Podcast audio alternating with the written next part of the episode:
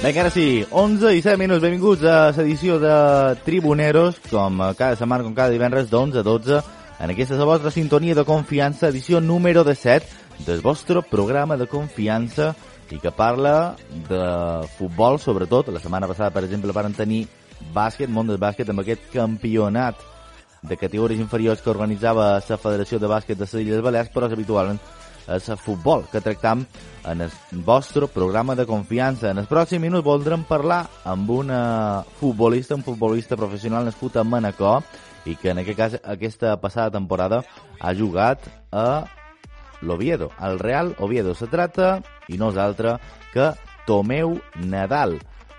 Ja en període estival, després d'una temporada bastant intensa, a la segona divisió del futbol nacional, ni més ni manco. També felicitarem a continuació, Sergio Sanz, enhorabona al Constància perquè és nou equip de divisió de no, que és la divisió de no juvenil, bueno, és la primera divisió de la categoria juvenil, és a dir, juguen contra els millors equips, les millors canteres, els millors equips juvenils se troben allà on serà el juvenil A del Constanci l'any que ve. El Constanci per exemple, jugarà contra el Barça, l'Espanyol, el Girona, el Real Saragossa, el Mallorca, equiparros. En definitiva, enhorabona al Constanci i a disfrutar d'aquesta pròxima aventura. També tindrem ocasió de parlar amb Omar Fernández, tècnic dels platges de Calvià, en aquest cas, també de juvenil A, per fer un pot de balanç i perquè mos conti com ha anat, en aquest cas, aquesta temporada 2021-2022 que fa només uns dies, fa només unes jornades que ha acabat. I avui m'agradaria parlar d'una situació que s'ha donat aquesta mateixa setmana. De fet, va ser un protagonista de Tribuneros, ho va ser fa qualcunes setmanes ja, ho va ser, en aquest cas, Miquel Llebrés Alemany, ho va ser, en aquest cas, en una tertúlia que vàrem mantenir amb Carlos Lorente, futbolista també de, de l'Andràs, i és que aquesta setmana ha estat notícia Miquel Llebrés, nosaltres des de Tribuneros ja vos donàvem la pista que hi hauria dos jugadors, en aquest cas mallorquins, que, que vendrien cap en el Mallorca, en aquest cas cap en el filial vermell, i de bueno, un d'ells ha estat a Miquel Llebrés i l'altre està per arribar i a veure si, si, se, si se concreta eh, en el final. Així que, bueno, mm, de moment és Miquel Llebrés, aquest futbolista de, de l'any 2000, de 22 anys, que ha firmat per un any més eh, dos opcionals amb el primer equip del Mallorca i és una operació bastant cridanera, crida molt l'atenció perquè, el que dèiem, és un futbolista que ja pràcticament li queda un anyet més de, de sub-23, va a un filial que enguany jugarà a la segona federació de futbol espanyol, que és la quarta categoria nacional, i bueno, eh, falta per, per concretar i de bueno, el rol que tindria en aquest filial vermell després de saber que, per exemple, això, Miquel Llebrés ha estat un futbolista que va passar pel Sant Francesc, diuen que una, quan arriba en el futbol base del Mallorca i l'envien al Sant Francesc, un se pot arribar a, desanimar, a desanimar, un, bueno, eh, se pensa que, que pot ser un primer espasa de, de juvenil i, bueno, de vegades té fruit, eh, poden ocórrer aquestes eh, circumstàncies que, bueno, un se pot arribar, com vos deim, a, a desanimar i aquesta, el lot, com vos deim, de només 22 anys, aquesta temporada mos ha donat alegries, en aquest cas vestint la camiseta del seu poble, recordem l'Andratx, fa només dues temporades. Jugava a preferent, va jugar, va jugar a tercera, va ascendir, va tornar a ascendir a segona federació i aquesta mateixa temporada ha pogut disfrutar de lo que ha estat pràcticament el futbol professional o el que pràcticament més de prop pot, pot tocar un poble com l'Andratx disfrutant d'aquesta segona Real Federació Espanyola de Futbol en què, per exemple, l'Andratx bueno, no se va, no se va aconseguir salvar, no va salvar la categoria, però sí que vàrem disfrutar-lo, per exemple, en eliminatòries davant el Real Oviedo i davant el Sevilla. Per cert, davant aquestes dues eliminatòries, Miquel Llebrés Alemany, el futbolista, el jugador de qui vos parlam, va aconseguir marcar, sobretot davant el Sevilla, i de fet mos ho, mos ho comentava en aquella edició de Tribuneros, és difícil golpeig de pilota que va haver d'efectuar, en aquest cas el futbolista Miquel Llebrés, davant del Sevilla, que, bueno, mm, maldament varen caure a la tanda de penals en aquella eliminatòria a partit únic. Bé, el record serà per sempre dins el cor i dins la memòria de moltíssims d'aficionats, de moltíssims de jugadors, per suposat, d'haver pogut jugar davant tot un Sevilla, un equip eh, habitual també de les competicions europees.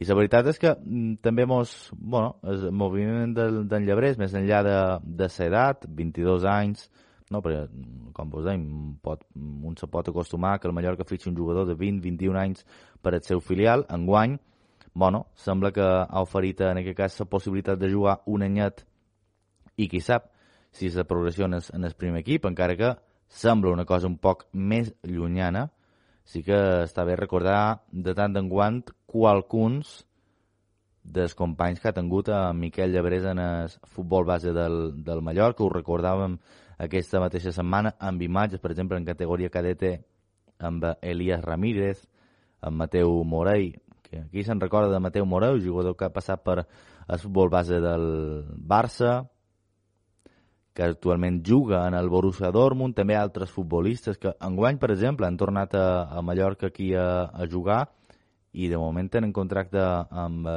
en aquest cas és en la Fiorentina. Parlam de Toffol Montiel, qui en el seu dia bueno, va ser un dels jugadors també destacats a juvenil del Mallorca, va pegar el vot a Itàlia, en aquest cas a la Fiorentina, i aquest segon tram de campionat l'han pogut veure vestint la camiseta de l'Atlético Baleares. Altres futbolistes, per exemple, com Pere Pons, també segueixen fent carrera, en aquest cas en el Lleida, i bueno, han estat companys, molts d'ells de, de quinta, d'en Llebrés, d'aquí vos estam parlant.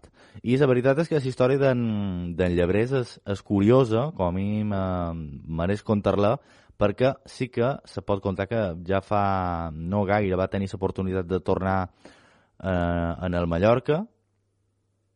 Jo tinc la sensació no, no, de que és una de les persones més arrelades a, a Andratx, també molt més molt estimades a, a la seva localitat i bueno, abans o més havia de tornar a la que era la seva localitat i, i bueno, en aquest cas eh, ha tornat a, ha tornat a Mallorca, ha tornat amb, amb contracte firmat ja aquesta mateixa setmana, així que ja ho tenim tot rubricat. En altres notícies del dia, sí que ho ha fet de més oficial la Mallorca aquesta mateixa setmana, Clement Grenier ha firmat per dues temporades més, maldament només l'han pogut veure 50 minuts en guany, però els gols valen no. Va fer un gol davant Club Atlético Sassuna a la darrera jornada de Lliga aquell gol que pràcticament certificava la permanència del Mallorca primera i de, bueno, de vegades i de, això té el seu pes a no.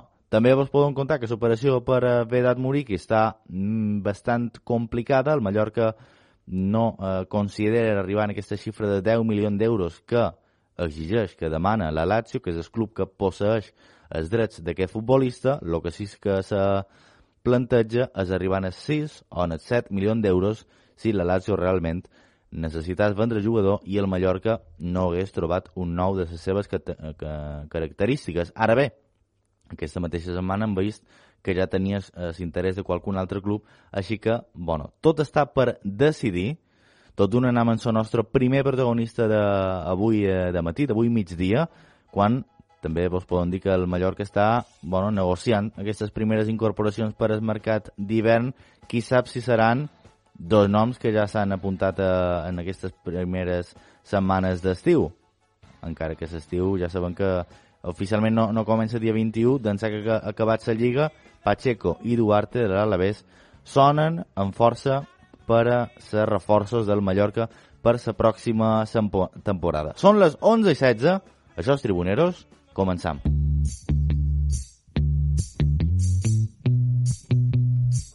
Vinga, són les 11 i 19 minuts, seguim en directe. Tribuneros, Canal 4 Ràdio. Teniu vies de... Bueno, moltes vies per connectar amb nosaltres, 88.4, 89.0 Mallorca, 90.3 a Menorca, 91.1 a Bici Formentera. Som una ràdio, per suposat, balear, per tots vosaltres, aplicació de dispositius mòbil, grup 4, i també a grup4.com. Tomeu Nadal, molt bon dia, com ho duim? Hola, bon dia, què tal? Tomeu, com estàs? Que, que, que trames? bueno, de, de moment de, de vacances, aprofitant de, els dies i, i això. Ara, bueno, sense aturar pràcticament, perquè eh, ara, bueno, érem a Mallorca i, i ahir van tornar també, que, bueno, doncs la meva segona nord, nord mallorquina pues, hem, de, hem de complir amb totes les famílies. I què, què, què pares, ara? Per, per Albacete o, o per on? No, no, no, ara, ara mateix, ara mateix som, som a Lleida. Ostres. Sí, sí, sí. En pot de ruta, no? En pot de... Sí, exacte. Exacte, nosaltres, molt, molt, bueno, com que, bueno, a Mallorca sempre, sempre venim, però la meva dona pues, eh, té família eh, catalana i aragonesa i bueno, també ens toca anar un poc allà i, i a visitar que durant tot l'any pues, no, pràcticament tenim poques opcions de, de veure la gent i, i bueno, pues això, d'un lloc a l'altre, sense aturar pràcticament. Estau patint també la zona de calor. Aquí a Mallorca avui eh, mos avisaven des d'AEMET 39 graus. Jo crec que batrem rècords, eh, enguany. Sí, sí, aquí també. Eh? Aquí a les 10 de matí també ja, estàvem a 38 graus, així que imagina't eh, que, que aquesta ona de calor és per tota Espanya. Sí, sí, sí, no, és tremendo. I per cert, Tomeu, enguany no, no, no, no, no en tenc ni idea, me tires a piscina, fas, fas qualque coseta, fas qualque campus, estàs ficat en qualque cosa que m'ho puguis contar? No, el que és campus no, no estic ficat a, a cap, de moment eh, sí que és vera que, bueno, eh, a lo millor més endavant sí que, sí que ho plantejarem, però ara mateix eh, eh, Eh, aprofita les vacances per, per desconnectar un poc, per, per descansar i bueno, per això, per estar amb la família, ja que al final l'any se, fa, se fa llarg, però bueno, també és vera que com que bueno, estic ficat un poc dins el Manacor, pues, també intentant ajudar en, en tot el que puc a, en el meu amic i president Pere Mateu, que, que bueno, des de fa quatre anys que, que va, comen bueno, va començar aquesta etapa, pues, bueno, m'haig unir amb ell, és vera que la meva feina pues, eh, no, no li puc dedicar eh, el 100% del que m'agradaria, però bueno, sempre que, que puc eh, intento ajudar a el que faci falta. És que la veritat és que no, no atures, no, Tomeu? Te vull dir, un, un, un, va, un va passant els anys, d'un ja, ja un, un parell d'anys mallorquí dins cèlit, no? I supos que sobretot en, en una temporada o en una categoria com és la segona divisió, te vull dir, 42 jornades. Mira que en el final, eh, tu tu t'imagines ara mateix estàs disputant d'un playoff, te vull dir, és que, és que seria brutal eh, la càrrega de partits que teniu darrere, no? La càrrega d'entrenos, de, el que deim partits, eh, viatges, te vull dir, la vida del futbolista també és un poc sacrificada. Sí, bueno, eh, també t'he dit que ojalà estigués jugant. Eh? Home, clar. seria, seria bona notícia, però és veritat que sí que la temporada se fa, se fa llarga, com has dit, 42 jornades, de segona eh, hi ha 22 equipos i, i sempre dura més, més, més el playoff, que, que implica, pues, en aquest cas, tres setmanes més. Uh, bueno, és, durant anys és, és, bueno, és dur, però és veritat que també fem el que m'agrada. Uh, jo puc dedicar-me i pues, del, meu, del meu esport, de la meva passió, fer, poder fer la meva feina, pues, per jo és, és un privilegi, però és que no deixa de, de que bueno, eh, haguis de sacrificar pues, pues, a millor moments que la, la teva família o els teus amics pues, sí, que, sí que tenen, però bueno, la veritat que eh, la nostra vida esportiva en aquest cas, eh, entre cometes, és curta i, i bueno, eh, jo l'intento aprofitar al màxim. No deixa de que al final pues, són molt d'entrenament, al final, si no m'equivoc, estan torn a uns 300 entrenaments més partits eh, el que és una temporada i al final pues, hi ha eh, cansanci físic i mental, però bueno, al final eh, nosaltres ens dediquem a això i, i hem d'estar preparats i disposats a aguantar tot el que, tot, bueno, tot el que faci falta, vull dir, fins a un límit, perquè al final el cos aguanta fins al límit, però, però sí que en aquest cas sacrificar moments que, que a millor seguint o tenint una feina de dilluns a divendres sí que es pot tenir, com poden ser pues, festes, tipus Pasco, ponts, que molta gent té, però nosaltres no tenim, però bueno, ja t'he dit, la nostra vida és curta i eh, per jo és, és un privilegi poder, poder dedicar-me a el que és la meva passió en el final, fent un poc balanç, mira que encara pot quedar fins i tot un poc llunyà, no? Perquè ja fa unes setmanes que va, quedar, va acabar la Lliga a segona divisió, però bueno, un mirant la classificació, no sé si, si no sé, amb quina sensació heu acabat la temporada, al final empatats a punts amb el Girona, que és no, ara mateix un altre equip que eh, està a punt de, de disputar aquesta final per el playoff, no sé, eh, és un sentiment supos que agradós, heu acabat molt bé la temporada, jo record moment durant la temporada que només se parlava de l'Oviedo i de lo bé que, que estava anant en, en Lliga, però bueno, quedar-se just a les portes, jo supos que no acaba de ser el premi que tal volta volíeu, però va camí de que feis bona feina, no?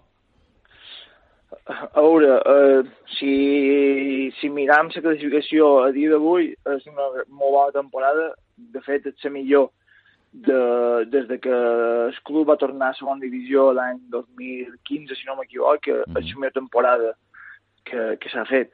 És, és, un, és, un, és un gran any, són números molt bons, però si, si és vera que eh, miram sobretot eh, la segona volta, perquè la primera a lo millor vam tenir més, més alt i baixos, però la segona volta crec que, que és molt bona. Eh, són números, pues, òbviament, de fer playoff, i és vera que a lo millor va condenar un poc la primera però bueno, se queda, com has dit, una mica agradolça, la sensació amarga perquè eh, van fer un tram final de 12-13 jornades molt bones i van perdre un partit que, que va ser dins les Palmes, que possiblement era l'únic que no podien perdre.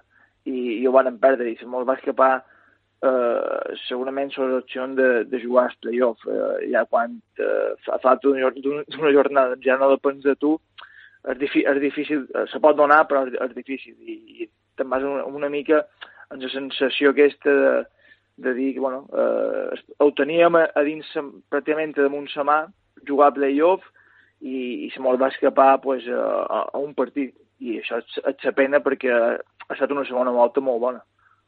Sí, sobretot, bueno, la segona divisió molt de pic, no? Se, se defineix per, uh, més enllà del tòpic que sempre diu, se defineix per detalls, jo crec que és, és que és una locura, no? Simplement, és que veus ara mateix els dos equips que estan disputant la final per pujar a, segon, a primera divisió en aquest cas, Tenerife i Girona, vull dir, dos equips no, que queden en cinquena i sisena de posició. Jo no sé què passa, però és, no, ja de fa un parell d'anys consecutius que el cinquè i el sisè se disputen aquesta tercera plaça per, per pujar. No sé, Tomeu, què passa a la segona? Perquè no, sembla que se fica no és millor equipo, sinó és que, està, és que arriba més, no sé si amb més força, no?, en el tramo final. Sí, a veure, la segona divisió és molt llarga eh, i, i hi ha moltes dinàmiques eh, a dins una temporada i en el final és eh, enganxar bé el final de temporada en la millor dinàmica possible i el millor estat físic possible.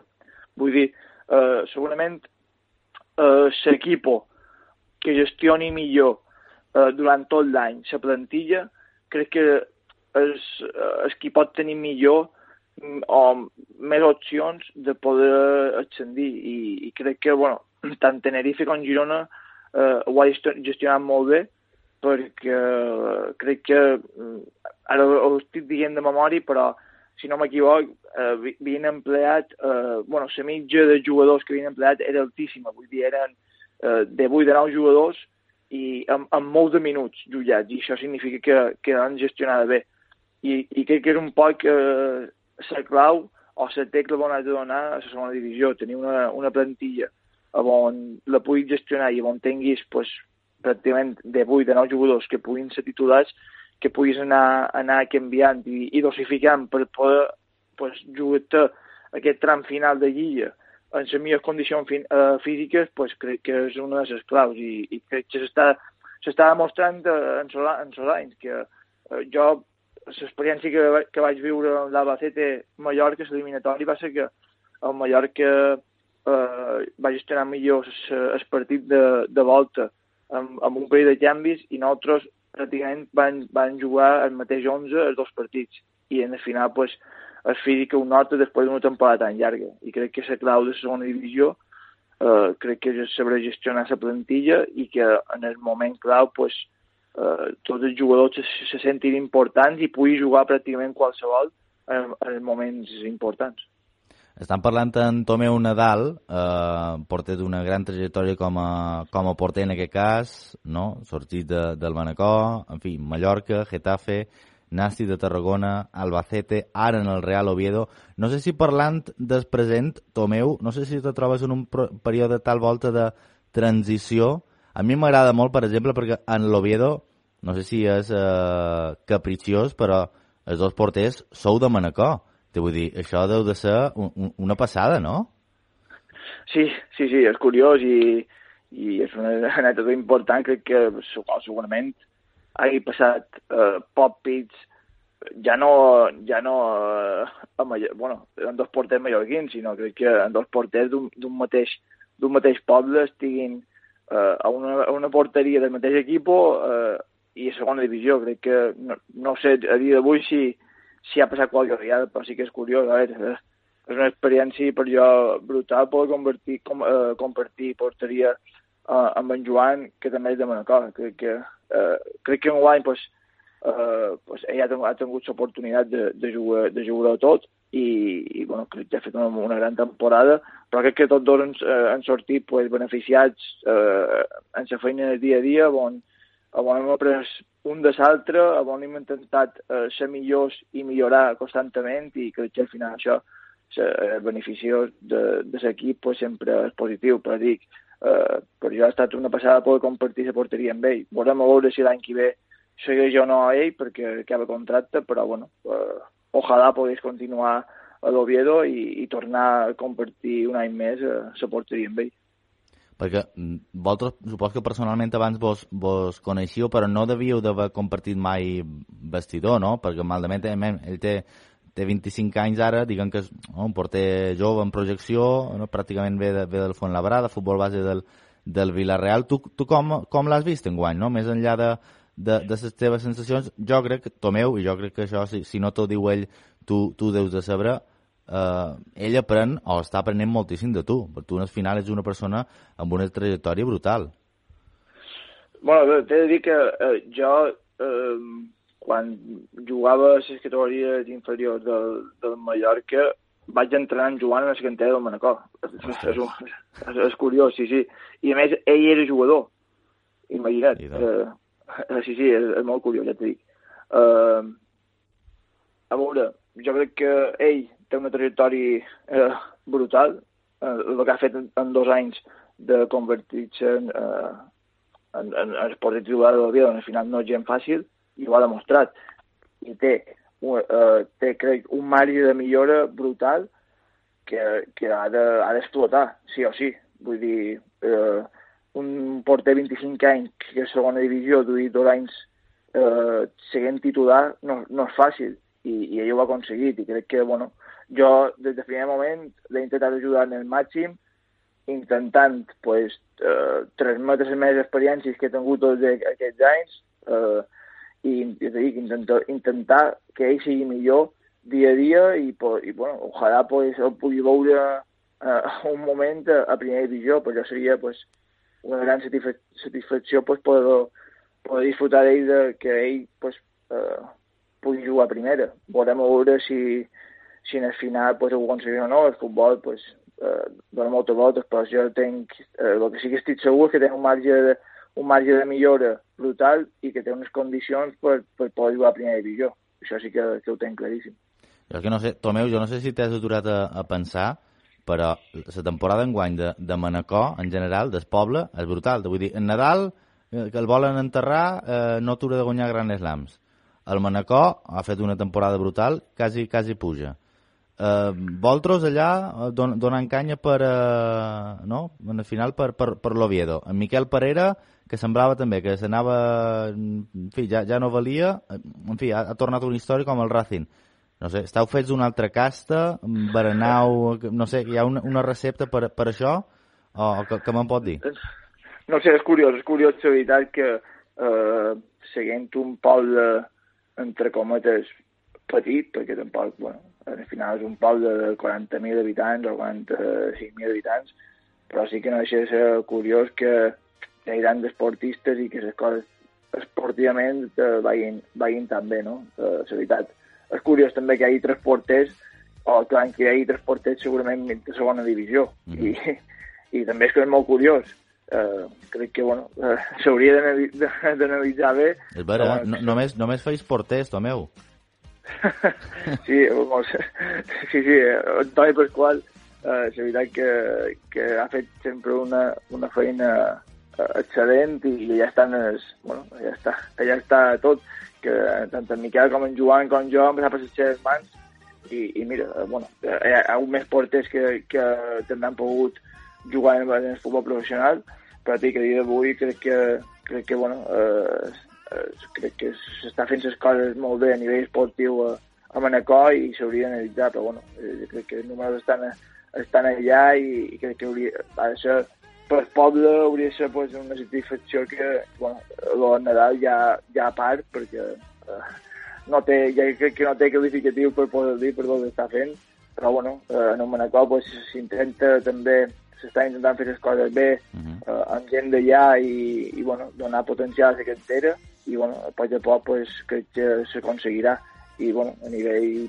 eh, de jugadors com nosaltres, pues això, en el final, perquè que molt d'anys fora, en Miquel ha estat molt anys a Mallorca no ha tingut oportunitats i ara pues, ha sortit, ha demostrat que, que pot ser porter perfectament del, del món professional i, i, i en guanya ho serà. Així que, bueno, crec que, crec que és, ha de ser una satisfacció per Pau de Manacor que, que passi totes aquestes coses a nivell esportiu. Clar que sí, clar que sí. Són bones notícies per Manacor, són bones notícies per el nostre futbol, és que mos agrada.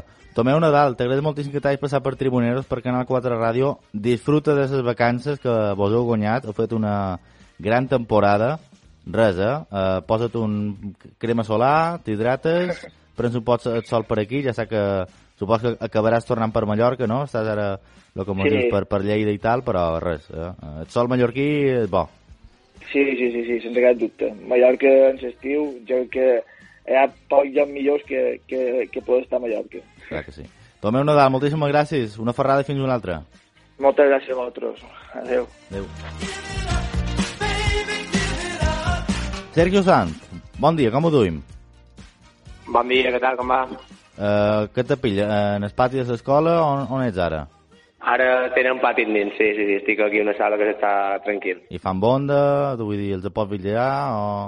Com? Bueno, jo, jo, jo avui no tenc guàrdia, que la guàrdia els altres. Jo avui tenc lliure d'11 i mitja a 12. Hombre, grande, grande. Tu, tu, has, tu has arreglat per, per estar lliure, sí senyor, t'agraïm. Sergio, escolta, uh, supos que ara mateix les emocions ja, ja han baixat de revolucions, però l'ho viscut diumenge passat, uh, no sé si és... és, és no sé, tu, tu ho han dit aquí, has estat protagonista de Tribuneros, uh, varen parlar amb tu, molts vares contar la teva trajectòria, però jo suposo que com a entrenador, no? com una persona que al final edifica tot un equip, el que va passar diumenge és indescriptible. Sí, no, evidentment és el més guapo que, que he viscut com a entrenador. Al final du 4 o 5 anys entrenant, no en d'un pus, així que per això va ser, va ser algo molt gran, perquè a més és el que, el que vaig dir quan me van demanar. És un equip que ja vaig entrenar a la generació cadetes, que el coneixia bé, que d'aquell any encara mos en quedaven 6 o 7, és per que després he anat pitjant eh, fins a, fins a un guany, encara que no les dugués jo, l'any passat i l'altre vaig ajudar amb el club a pitjar jugadors que he tingut en guany, i en guany vàrem fer la darrera pitjadeta, així que fa com a 3 o 4 anys que fem feina amb aquest grup i, clar, som a tancar un cicle que sé que no es revolverà, no es tornarà a repetir, segurament, i va ser molt guapo, molt emotiu, eh, molt varen despedir així com tocava, i jo li vaig dir, ells, ojalà m'ho tornem a trobar perquè és un grup que, que ha estat una passada. He passat un gust d'entrenadors el juvenil del Constància que ha pujat a divisió d'honor. Jo no sé si, Sergio, ahir, per exemple, ho parlava amb, amb el teu tècnic ajudant i jo dic, mem, Constància ha pujat, però jo crec que poca gent vos tenia dins, dins les quinieles, no? És que, per exemple, la setmana passada parlàvem amb, Andrés Vázquez i mos deia això, que ells havien estat 27 jornades, jo crec que ells tenien com a objectiu prioritari pujar i vosaltres, a base de regularitat, no sé si Sergio hi ha qualque secret, però, bueno, heu ascendit com a segon classificats. Bueno, eh, lo de les quinieles jo no sé la gent el que pensava i el que no. Jo sí que és cert que quan vaig acabar de perfilar la plantilla, amb els fitxatges que havíem fet, amb el que teníem, ja t'he dit, jo conec molta generació i sabia que per jo el millor equip el tenien nosaltres.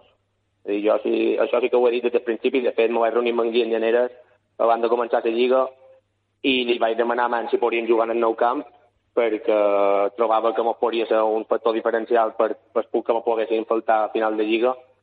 Dir que no, que no comptaves que amb dos equips jugant i entrenant, però jo ja li vaig dir, dir bé, dir, jo crec que si no pugem en guany no pujarem mai. Uh -huh. I em va dir, bueno, uh, si sou tan bons també pujareu a l'altra banda, m'ho va dir ell. Però sí que jo tenia clar des del principi, perquè ja t'he dit, conec molt en, en el menut d'aquesta generació, que estiríem a dalt. Jo no sabia si pujaríem o no, jo pensava que sí, però sabia que ho lluitaríem fins a la final. I sí que és vera que durant la Lliga va haver molta, molta diferència de punts en un moment donat, perquè hi van començar com a motos, no sé quantes jornades seguiren van guanyar. El primer partit que van perdre va ser dinca nostra, que van guanyar nosaltres 3-0.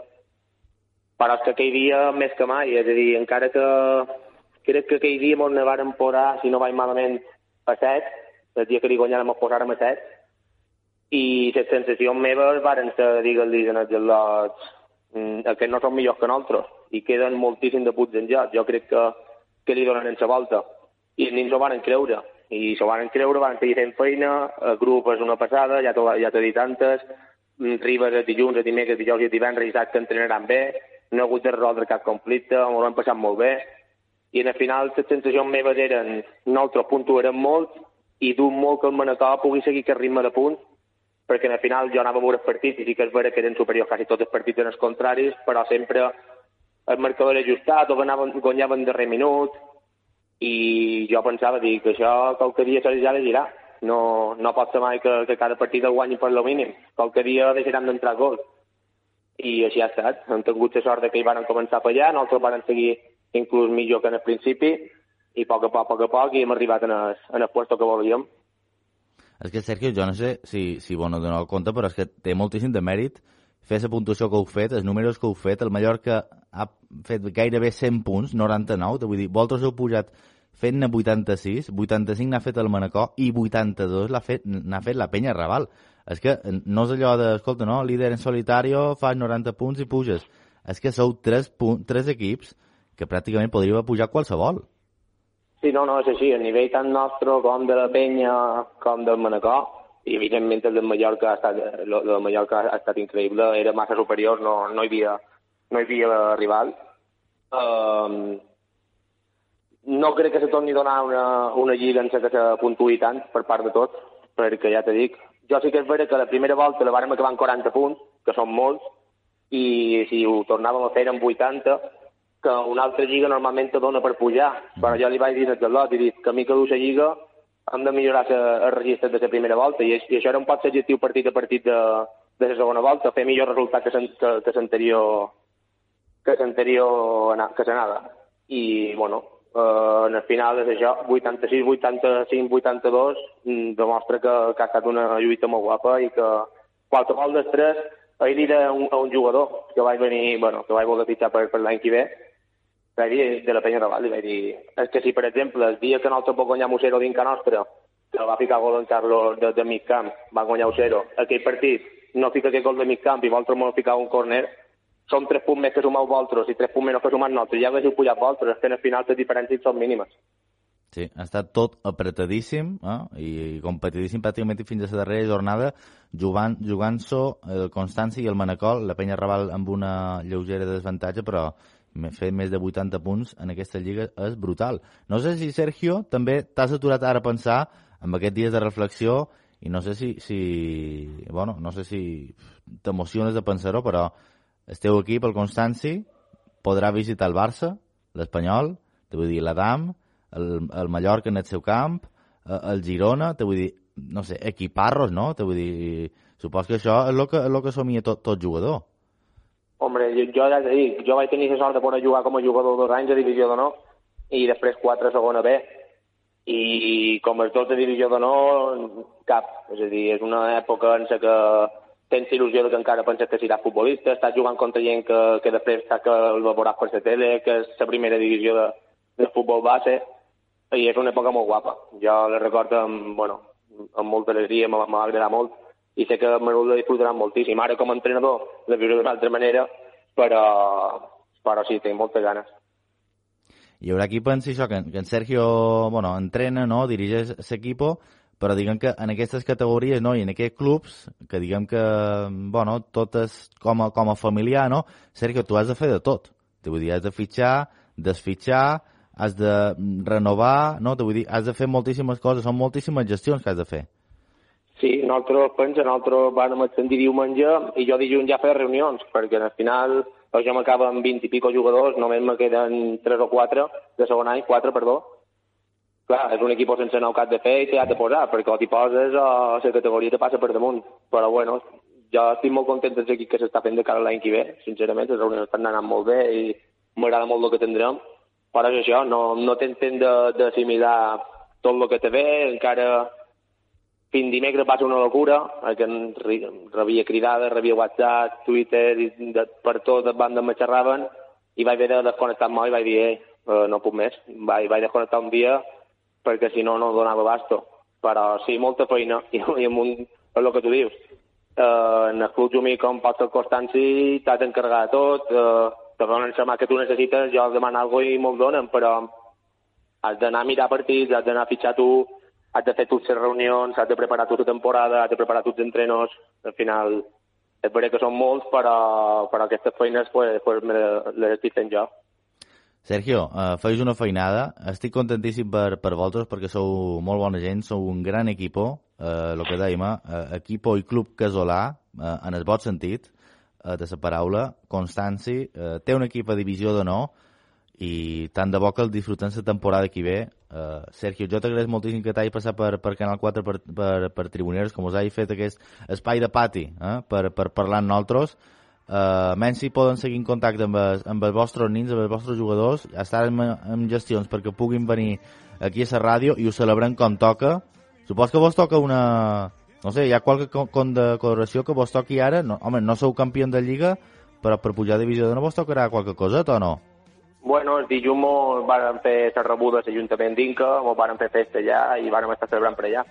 Mm, però més actes jo crec que no, o jo no les sé o no, o no en tindrem pur. Sí que tenim 50 xopats pendents de tothom que va dir si pujar vos convit uh -huh. i mos veurem setmana, cada setmana mos veurem, perquè al final tenim 7 o 8 xopats que, que complir.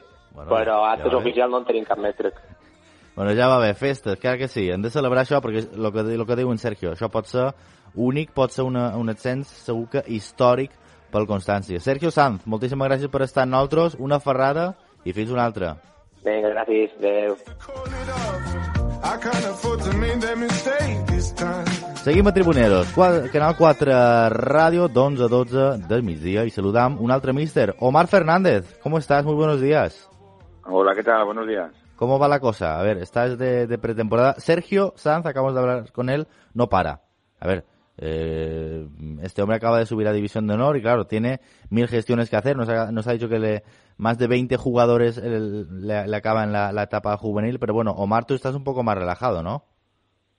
Sí, mira, eh, nosotros ayer ya, ya dimos por, por finalizado la, bueno, la temporada y, la verdad que, bueno, nosotros como ya sabíamos que vamos a seguir en, Liga Nacional, ya, ya llevamos el trabajo un poco adelantado de nuevas incorporaciones y, y de, futura plantilla. Así que la verdad, acabando ya la temporada con muchas ganas, porque bueno, fueron 11, 11 meses muy, muy largos y, y ya con ganas de desconectar y descansar. Es que es eso, se ha hecho un poco largo, ¿no? Al final supongo que, a ver, la, la, la, clasificación, lo comentábamos ahora con Sergio, se rompe un poco por arriba y digamos que eso, por abajo, claro, eh, en, en, cuanto, en cuanto matemáticamente no tienes opciones de meterte, ¿no? En, estos puestos de, ascenso, digamos que te da pie, entre comillas, ya planificar el, el año que viene, ¿no? Ahí sí que tal vez los, los equipos que ya digamos que tienen, por ejemplo, en la clasificación 60 o más puntos, ahí sí que habéis tenido un poco de ventaja, tal vez. Sí, sí, la verdad que, bueno, nosotros cuando ya, ya vimos que no teníamos opciones de, de, llegar arriba, ni la única objetivo, bueno, eh, tenemos que ir poniendo objetivos a, a los chavales para, sobre todo para que no se dejaran ir, porque cuando ya no te juegas nada, ya sabes que la motivación y, las ganas, eh, aunque quieres eh, meter meter un poco de intensidad en tema de entrenos, sí, pero bueno, ya sabes que, y sobre todo con gente que cumplía mucho de, tercer año, eh, nada más que conseguimos, el objetivo que, que, buscábamos era quedar quintos y nada más que conseguimos el tema de, de, quedar quintos, pues nada, ya empezamos a probar jugadores de Juvenil B y que vayan cogiendo minutos y, y eso para, para adelantar más que nada lo, los deberes, como se suele decir. Pero supongo que para un entrenador, en este caso hablamos con Omar Fernández, técnico del juvenil del, del Playas, es lo que dices, ¿no? La hoja de ruta es ir cumpliendo objetivos poco a poco, eh, ¿no? Ir, ir, digamos, superando esas, esas barreras y hacerte, no sé si mejor equipo, mejor persona, mejor grupo. Nos hablaba ahora Sergio por ejemplo, que uno de los secretos del Constancia, si puede haber alguno, es que ha habido muy buen grupo. O sea, ¿no? Ha habido pues cohesión, no hay malos rollos entre los jugadores, digamos que son colegas entre ellos y digamos que todo eso ayuda, ¿no? Sobre todo en estas edades, Omar.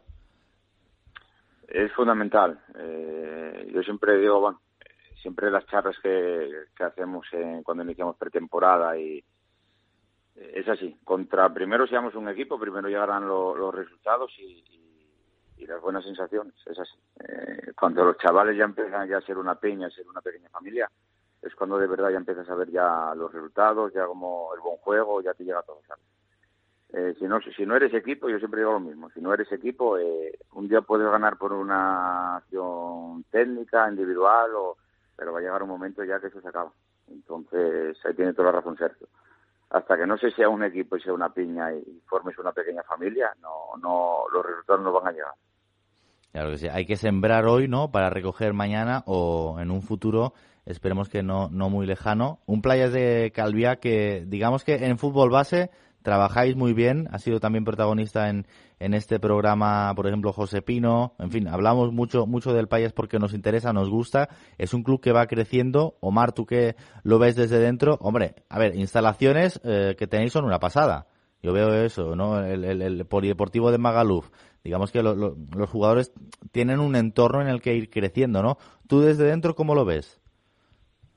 Mira, la, la verdad es así, cada cada año el, el fútbol base está mejorando, eh, cada año los equipos están quedando más arriba en la, clasificación, cada año están pasando más jugadores de, categoría a categoría, eh, no hace falta buscar tantos jugadores fuera.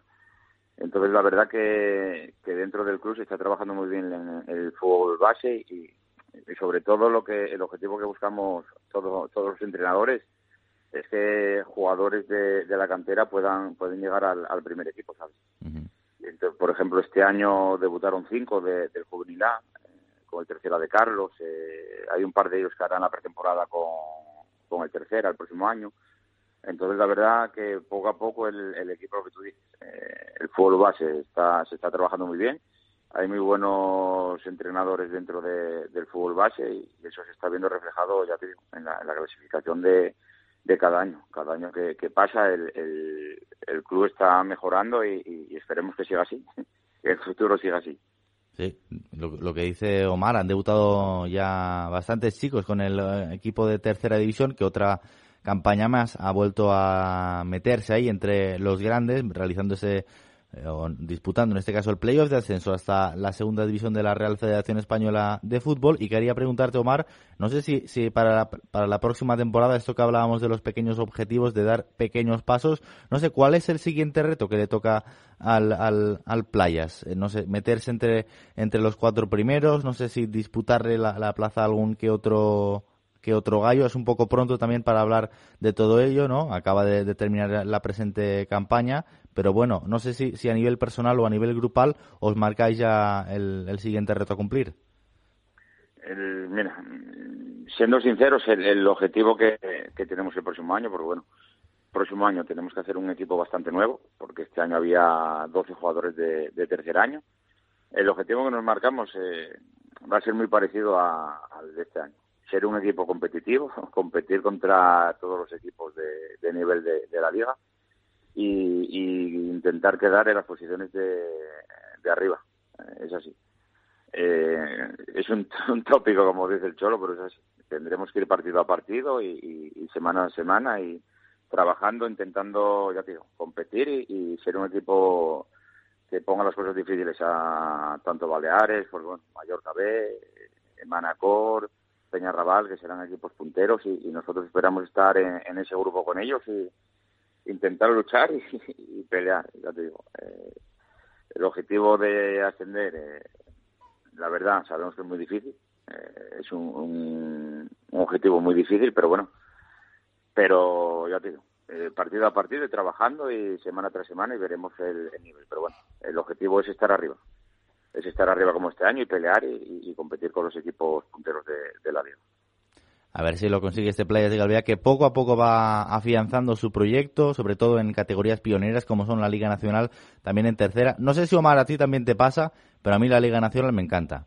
O sea, es una categoría que me fascina y porque sobre todo lo que dicen los técnicos de esta, de esta división es que al jugador todavía le puedes ir pidiendo más cosas, ¿no? Le puedes ir exigiendo, él, eh, en fin, confía en sí mismo, cree que puede llegar a, a fita, digamos, a, ¿no? a categorías más altas, más, elevadas. Hablaba ahora mismo Sergio, ¿no? De que pocos jugadores tienen la oportunidad en algún momento de su carrera en jugar en división de honor y, digamos, es el perfecto trampolín, ¿no? Desde Liga Nacional. Sí, a ver, eh, Liga Nacional es la máxima categoría de fútbol base que hay aquí en, la, en Baleares. División de honor no, división de honor ya tienes que ir a, jugar a, Península y tal, pero por eso es una categoría eh, súper bonita, súper complicada, porque cualquier equipo te, te puede sorprender. Es una liga que, que es muy igualada, muy muy competida y, lo que tú dices, eh, hay muy, en estas categorías los chicos todavía tienen el sueño de, de poder llegar, si, a ver si son de tercer año intentar jugar en un tercera división, si son de segundo año intentar jugar en, división de honor. La verdad que los chavales, bueno, vienen muy motivados y con muchas ganas de, mejorar y, de, tirar para arriba. Eh, ahí tienen todavía la ilusión de, de poder llegar y, dedicarse a, a, ser futbolista o tanto tercera división, segunda red, eh, primera red. Entonces la verdad que sí, el fútbol base, bueno, a mí de momento es lo que más me gusta y lo que eh, lo que más me encanta a nivel de, los chicos, porque bueno, todavía los puedes ayudar, todavía los puedes formar y todavía puedes formar al jugador para, para que llegue a dar el salto a, a categorías superiores. Yo no sé si ahora a modo de, de conclusión y ahora que tenemos la liga ya cerrada, no sé si hay algo con lo, con lo que te quedes. Yo hay algunos detalles de la categoría que sí me gustan mucho, porque, por ejemplo, lo, he vivido de cerca, ver jugar a, un jugador como, como Alex Castilla, por ejemplo, en, un club humilde como el Santa Catalina, y ver cómo el, chico se, ha, dejado el arma eh, haciendo disfrutar a, propios y, extraños. Un chico excelente también, eh, atípico también del, del mundo del fútbol, que venía tal vez de una experiencia no muy buena, pero la verdad es que es un escándalo. No sé, Omar, ¿tú te llevas alguna, alguna anécdota, algún, algo que recordarás de esta temporada? Eh, a ver, eh, lo que tú dices, son chicos de chicos que vienen de, de, equipos top, de equipos top de la isla como puede ser el Baleares o, el Mallorca, y claro, son chicos que quieren demostrar y quieren, ¿sabes? Decir, oye, mira, eh, demostrar que se equivocaron con ellos y que, podían tener nivel para para jugar en, en esos equipos y en esas categorías. Lo que tú dices. Eh, eh, Alejandro hizo un temporadón y, bueno, creo que se queda ahí, ¿no? El preferente, ¿no? Que, que, lo va a subir el, primer equipo de, Santa Catalina. Alex puede hacer lo que quiera, Omar. es un juego, es un jugadorazo. Puede hacer lo que quiera. Eh, La verdad que fue de los jugadores top de la liga siempre hay tres o cuatro jugadores que son los jugadores que, que más destacan, ¿sabes? De, del año. Yo creo que Alejandro, vamos, fue, fue uno de ellos, la verdad. Sí, absolutamente, absolutamente. Una categoría que a veces es un poco física, él no tiene precisamente eso, pero tiene otras cualidades, ¿eh? Eso, bueno, es, indudable. No sé, Omar, ¿tienes algo planeado para estas vacaciones? ¿Algo que nos puedas desvelar? Mira, pues ya te digo, ayer finalicé, finalizamos ya los entrenos, bueno, con la futura plantilla. Hicimos dos semanas de, va dos días de, entreno. Y hoy ya a las cuatro sale mi mujer de trabajo y, me voy el fin de semana a un hotel. Ah, mira. Con, el peque y la mujer para, para empezar ya y desconectar que, que ya era bueno, ¿sabes? Fue una liga, lo que hablamos, muy larga. Fueron 11 meses de, de preparación, de, de todo. Y entonces, lo que te conté antes, al no tener ya opciones ya de, de, llegar más arriba, pues ya hicimos los deberes y más o menos ya, ya nos pusimos en contacto con nuevos jugadores y, entonces ya está, ya damos por finalizado y hasta el 25 de julio, que la verdad no, no queda mucho. Eh, un mes y poco para, para empezar otra vez a, a que ruede a que ruede la pelota. Sí, sí. Menos de 40 días ya está otra vez la pelota rodando con esa pretemporada, así que a ver qué, a ver qué nos depara el próximo curso. Omar Fernández, técnico del juvenil del Playas de Calviá, muchas gracias por, por participar en este caso en Tribuneros de Canal 4 Radio. Lo que he dicho, lo, lo dicho, ¿eh? eh disfruta del, del fin de semana que te lo, te lo has ganado en este caso y seguimos en contacto. Vale, muchas gracias. Venga, un saludo. Vinga, que nos vamos. Són pràcticament les 12 de migdia. Això ha estat Tribunero, això ha estat Canal 4 Ràdio, la vostra cita amb el futbol més pròxim, amb el futbol balear. Dilluns torna, 4 directe, amb Miquel Àngel Ariza. Molt bon cap de setmana. Adeu.